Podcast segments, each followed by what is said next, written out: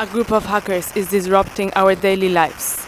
In bringing down the cellular networks for hours randomly across the city, they are creating an involuntary community for all of us. By taking away some of our most commonly used digital tools like map apps, phone contacts, and social media connections, we have to look to those around us and learn how to communicate directly again. As more cities begin to experience this phenomenon, chaos slowly turns into community, and inhabitants report a growing sense connection to other parts of the world by walking their familiar local streets that have now been imprinted with the names of another city. As time goes on, we are re-entering social spaces long forgotten.